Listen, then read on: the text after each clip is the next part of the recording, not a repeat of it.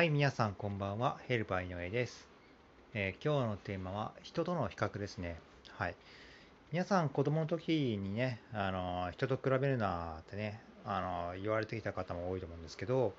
あのまあ、いろんな本でもね、それをすると疲れるとね、えー、書いてある書籍は多くありますよね。